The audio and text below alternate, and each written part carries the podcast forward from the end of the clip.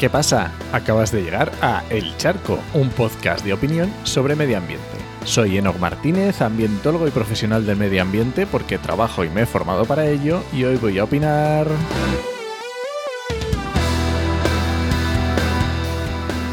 Hoy voy a opinar sobre Red Natura 2000.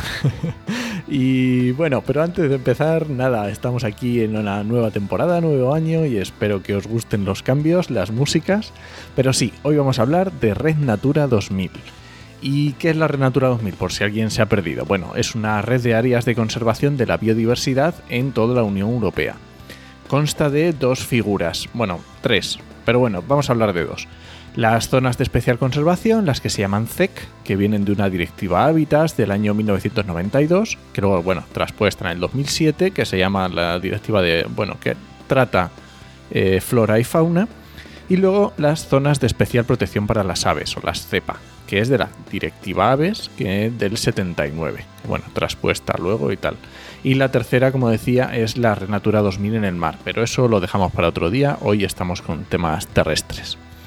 La elaboración es un poco compleja, lleva bastante tiempo, se establece una, lista de lugares de interés comunitario, la comisión la aprueba, esto lo hacen los estados, luego ya digo la prueba, luego se dan seis años para elaborar las medidas de conservación y al final se aprueban. Es un tipo de figura de protección que lleva mucho esfuerzo, en un principio en España tuvo que incluso hacer un inventario de, zonas porque no existía, no se sabía cuáles eran las zonas que, debíamos conservar, que tenían mayor biodiversidad. Y luego una coordinación tremenda también con las comunidades autónomas. Desde 1995 ya se creó un grupo. Bueno, esto lleva mucho trabajo, ¿no? Y la realidad es que a día de hoy más de un 27% del territorio del Estado español está protegido por estas figuras de protección. Vale, ya estamos aquí. Bien, pues resulta que me encuentro con una noticia a, mediados de enero que dice, a mediados de enero de 2021, el Tribunal Constitucional declara toda la red Natura 2000 como no urbanizable. Menos mal. ¿A qué narices estábamos esperando? Ha tenido que venir el Tribunal Constitucional a decirlo. Y, y, esperar porque es que tiene tela. Porque esto tiene un camino de los tribunales tremendo. Esto viene por, por una, el famoso urbanización de la isla de Valdecañas. La isla de Valdecañas es una isla dentro del embalse de Valdecañas que está en Extremadura y que en 2006, bueno, organizaciones eh, ecologistas de Extremadura como ADNEX y creo que Ecologistas en Nación, pues recurren la construcción de, esta urbanización. Luego, eh, en el 2011, el Tribunal Superior de, Justicia de Extremadura lo declara ilegal. En el 2014 el Tribunal Supremo lo declara ilegal y dice que hay que demolerla y que dejar la isla como estaba. Luego, a mediados del año pasado, el 2020, resulta que otra vez el Tribunal Superior de, Justicia de Extremadura dice que hay que respetar lo construido porque no afecta al medio ambiente, tela.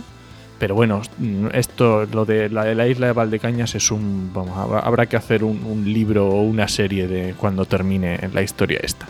Y luego llegamos aquí al Tribunal Constitucional, cuando a principios de 2021 ya dice que no se puede recalificar terrenos en toda la red Natura 2000 en España.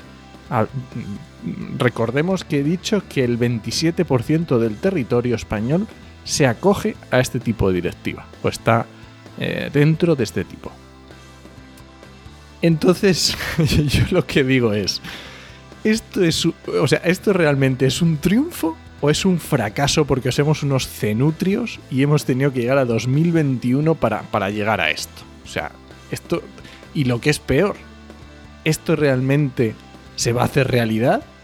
Debería, pero bueno, yo quiero verlo con mis ojos.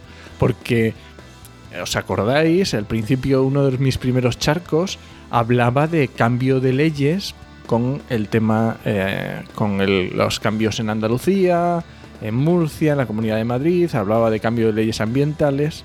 Entonces, mm, ¿qué va a pasar con todo eso? ¿Realmente los que tienen que ejecutarlo, que son las comunidades autónomas que tienen las competencias para dejar eh, esas recalificaciones o para poder van a, van a tomarse, van a ponerse las pilas y se van a poner con ello? Hombre, espero que sí. Pero realmente mm, me, sabe mal, es un sabor agridulce alegrarme de estas cosas, la verdad. Así que bueno, este ha sido el charco de esta semana, que comenzamos nueva temporada. Y recuerda... Ah, no, no, no, espera, espera, espera, espera. Se me olvidaba.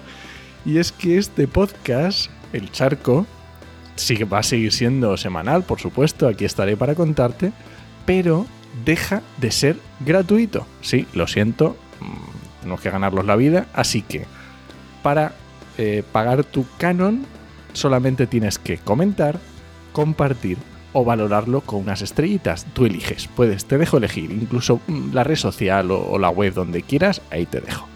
Y bien, ahora sí, Recuerda que este podcast pertenece a Podcastidae, la red de podcast de ciencia, medio ambiente y naturaleza, y lo puedes encontrar en podcastidae.com barra el charco. Y si alguien te pregunta, no lo dudes, te lo dijo en HMM. ¡Nos escuchamos!